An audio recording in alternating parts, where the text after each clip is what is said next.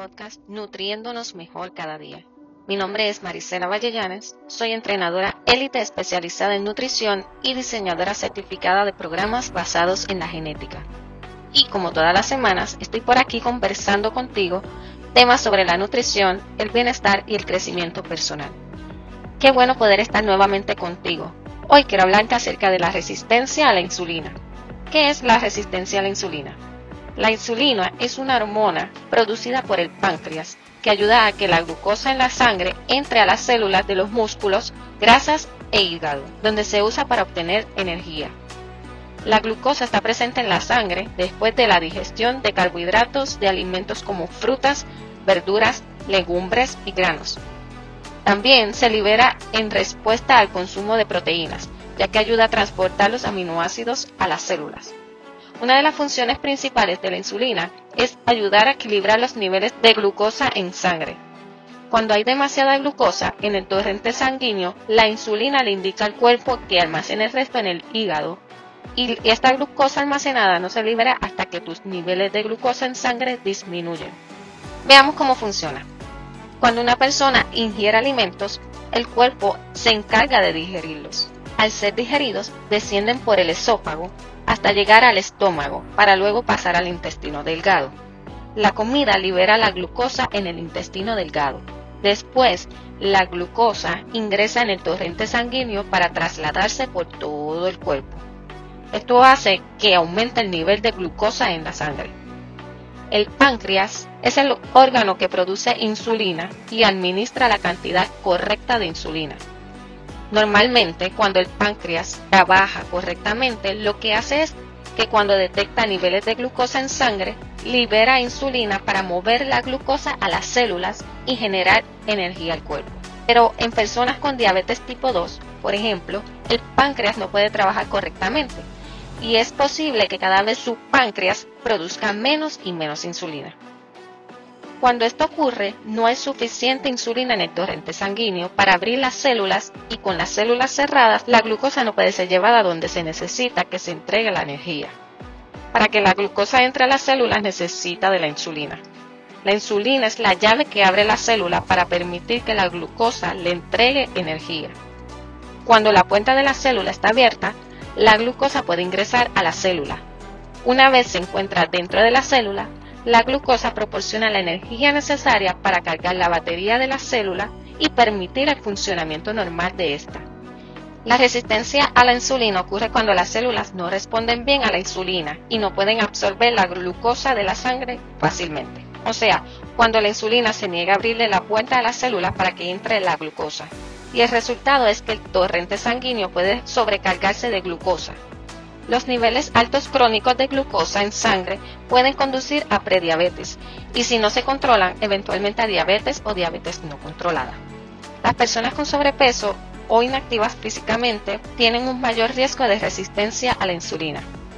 La ingesta de carbohidratos desencadena la liberación de insulina. Los tipos de carbohidratos que como una persona juegan un papel importante en esta liberación de insulina. Los carbohidratos complejos o almidones están compuestos de moléculas de azúcar unidas en cadenas largas y complejas, a diferencia de los carbohidratos simples, que son azúcares simples como la fructosa y la glucosa. Los carbohidratos complejos tardan más en digerirse, por lo que tienen menos efecto pico en los niveles de glucosa en sangre. Las fuentes de carbohidratos complejos incluyen granos integrales como arroz integral, quinoa, avena, cebada, bulgur y trigo sarraceno, verduras, frutas y legumbres. Si una persona come principalmente carbohidratos procesados, es posible que libere mayores cantidades de insulina y esto podría afectar su resistencia a la insulina. Cuando las personas piensan en la insulina tienden a pensar en azúcar y carbohidratos. ¿Qué ha pasado? Sin embargo, la grasa de la dieta también impulsa a la resistencia a la insulina y el posterior almacenamiento de grasa especialmente en lo profundo del abdomen, donde causa estragos en salud metabólica y condiciones crónicas como diabetes y enfermedades del corazón. Como vimos, la insulina es una hormona que juega un papel crucial en la entrega de glucosa, que es una forma de azúcar que ingresa a las células del cuerpo a través del torrente sanguíneo para utilizarla como energía. En una persona sana, las células son sensibles a esta acción de la insulina y los niveles de glucosa en sangre se mantienen en su rango óptimo. Pero Si la sensibilidad a la insulina disminuye, una persona puede volverse resistente a la insulina. Esto mantiene los niveles de glucosa en la sangre alta y se puede desarrollar diabetes. Una sesión de ejercicio puede mejorar la sensibilidad a la insulina. Incluso es la mejor forma de mejorar la sensibilidad a la insulina porque los músculos que ejercitan pueden absorber la glucosa sin necesidad de insulina, ayudando consigo a mantener los niveles de glucosa en sangre bajos. Sin embargo, esto también dependerá de tu genética, ya que hay ciertos genes que indican la respuesta de la glucosa de una persona al ejercicio cardiovascular, lo cual es un indicador confiable de que si el ejercicio tendrá efectos beneficiosos sobre la resistencia a la insulina o no. Pero lo importante aquí no es saber si tendrá efectos beneficiosos o no, sino saber qué tipo de genes tienes exactamente para saber cómo debes trabajar en cuanto al ejercicio qué ejercicios te conviene más según tu genética en particular para que tenga los resultados deseados y pueda resultar a tu favor. Al igual como mencioné anteriormente, la grasa de la dieta también impulsa la respuesta de la insulina y hay ciertos genes asociados con la respuesta de la insulina de una persona al consumo de grasas en la dieta. Y en algunos casos las dietas bajas en grasas ayudan a algunas personas a mantener una sensibilidad saludable a la insulina. Sin embargo, estas dietas no son para todos.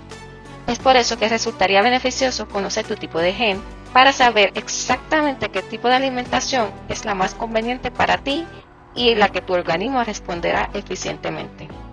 Así que si te gustaría realizarte una prueba genética y recibir consejos de salud personalizados basados en las posibles implicaciones de estos resultados, déjame saber en los comentarios o contáctame a través de los medios que te muestro en las notas del episodio. Si te gustaría recibir una lista completa de la clasificación de los alimentos según su índice glucémico, envíame tu correo electrónico al inbox de Facebook o Instagram para enviártelo inmediatamente. Si te gustan todos estos temas que quiero compartir contigo, suscríbete a mi canal, dale a la campanita y no te pierdas ninguno de ellos compártelo con tus amistades en las redes sociales para que también se beneficien de estos contenidos. En el próximo episodio estaré hablándoles sobre cómo nuestro organismo responde a la ingesta de carbohidratos. Recuerda que estaré por aquí cada semana. Si hay algún tema que quisieras que discuta por aquí o si tienes preguntas, no dudes en contactarme.